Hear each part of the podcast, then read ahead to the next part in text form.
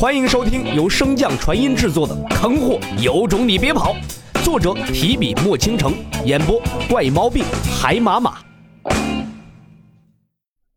第三百五十三章相遇。通灵大陆大荒国，收拾完残局之后，洛尘不顾黄涛劝阻，最终还是带领夏河皇等人重新回到了王都所在。不出意外。在王宫之中，南宫陆离、帅死仙等人正聚在一起商量着应对之策。显然，方才他们也意识到洛尘的状态并不对劲儿，但是几人的实力在大帝面前又实在太过渺小，贸然出手非但救不成不说，还有可能打草惊蛇，让黄涛有所警惕。一通商量无果，南宫陆离再也无法忍受这种煎熬了，决定和帅死仙两人一同寻找天老阁的帮助。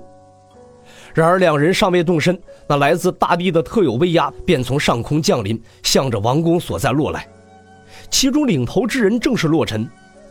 南宫陆离看到洛尘完好无损地出现在此处，心头一直悬着的石头终于放了下去。和南宫陆离不同，帅死仙等人见到洛尘，则是满脸的惊喜。惊的是好人前辈不仅毫发无伤，而且与帝同行，竟然可以身处首位。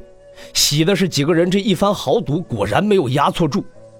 寒暄一阵过后，南宫陆离和秦家之主兴奋地去张罗酒席，吵着要给洛尘接风洗尘，而洛尘则是将帅死仙等人汇聚在了一起，了解那日分离之后发生的事情。帅死仙一众还算正常，有洛尘断后，他们并未受到什么追杀。白软和九娘半路便和秦青雨分开了，所以直到此时，众人也并未发现白软的异样。为了不让几人担忧，洛尘最终还是选择将白软的事情暂时隐瞒下来，便岔开了话题。在南宫陆离和秦家之主的操办之下，宴席很快便成。看着桌上琳琅满目的山珍海味、奇异灵果，洛尘眼前忽然浮现出那个贪吃鬼的身影。转眼间来到这片大陆已有十余年，可回首往昔，却如梦幻泡影一般。发什么呆？喝！正在洛尘出神之时，南宫陆离的声音从耳畔响起。洛尘压下灵力，再次举杯痛饮。压制灵力的修士与常人的酒量并没有太大的差别。宴席刚过半，南宫陆离便一头栽倒在地，沉沉睡去。正和洛尘交谈的秦家家主看到这一幕，捧腹大笑。洛尘也是无奈的摇了摇头，让秦叔叔见笑了。秦家家主摆摆手。你父亲是太高兴了，你走后不久，通灵大陆上出现的强者比开始更多了。有着赵子的保护，大荒国自然更容易引起人的注意。不知道曾经有多少宵小之辈打过大荒国的主意。前段时间我们真的是又怕又惊啊！好在你留下的这个罩子足够强大，后来又幸得天老阁相助，大荒国的日子这才安稳下来。后来多方势力前来招收门徒。你母亲等人为了探查你的消息，也加入到了外来势力中。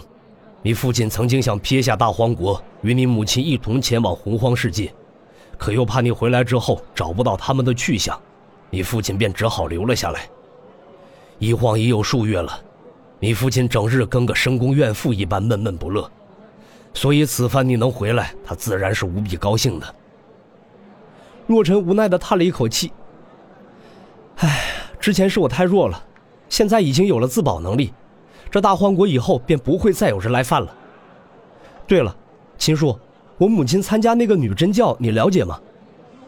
秦家家主闻言微微摇头，只知道此教中全是女子，那来招收弟子之人在众势力中也是最强，其他的就不清楚了。洛尘越听越觉得这女真教有些不靠谱，随即向帅死仙和夏河皇等人挥手示意。夏河皇几人刚刚投奔洛尘门下，自然不敢有反抗。看到招呼的第一时间，便动用空间之力，瞬间来到了洛尘身边。这一举动看得帅死仙几人那叫一个目瞪口呆呀！愣了片刻之后，向自家那些不争气的兄弟道：“你们看看，人家大帝在好人前辈面前都这么积极，相比之下，显得我等好像消极怠工一样。以后再有这种场面，定然不能让这几个新来的抢了风头。”即便是大帝也不行。后方几人闻言，暗暗下定决心，要拍马屁就得拍得最响。等众人齐聚之后，洛尘再次开口问道：“你们可知女真教？”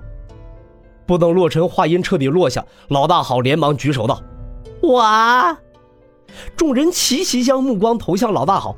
然而直到此时，老大好才反应过来洛尘的问题，吭哧了半天之后，求助的看向帅死仙：“我你们！”闻言，帅死仙心中那叫一个气呀！真是不怕神一样的对手，就怕猪一样的队友。不会还喊个锤子呀？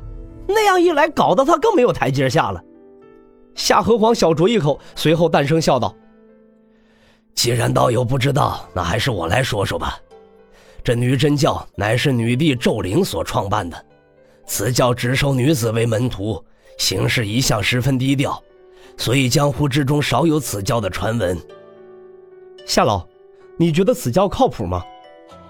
此言一出，夏河皇和夏河臣与夏河剑等人纷纷看了一眼洛尘，无形之中，几人之间的隔阂被削弱了很多。尤其是夏河臣与夏河剑，生怕洛尘喊夏河皇夏兄，到时候平白无故多了一个爹一个爷爷，这搁谁心里都不好受啊。所以洛尘此举不可谓是不高明。夏河皇认真思考了一番后，摇头道。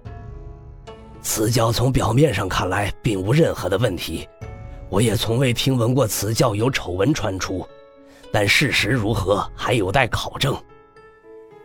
闻言，洛尘皱了皱眉头，不知为何这女真教总给他一种不祥的预感，似乎是看出了他的心思。夏河臣俯身施礼：“大人，我和健儿愿意前往追查这女真教的下落，为大人一探虚实。”洛尘点了点头。那便劳烦二位了，一旦发现此教的位置或者他们掌教所在，通知我便可，无需你们出手。领命。夏河臣与夏河剑二人看出了洛尘的焦急，也不耽搁，回应一声后便即刻动身启程。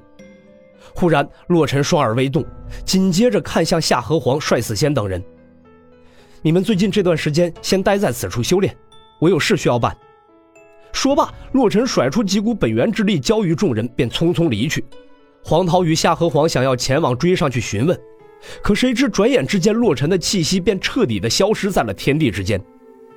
黄涛和夏河皇对视一眼，两人皆是苦笑，这差距也太大了。本集播讲完毕，感谢您的收听。如果喜欢，可以点击订阅哦。关注本账号，还有更多好听的内容。还不快动动你的手指头！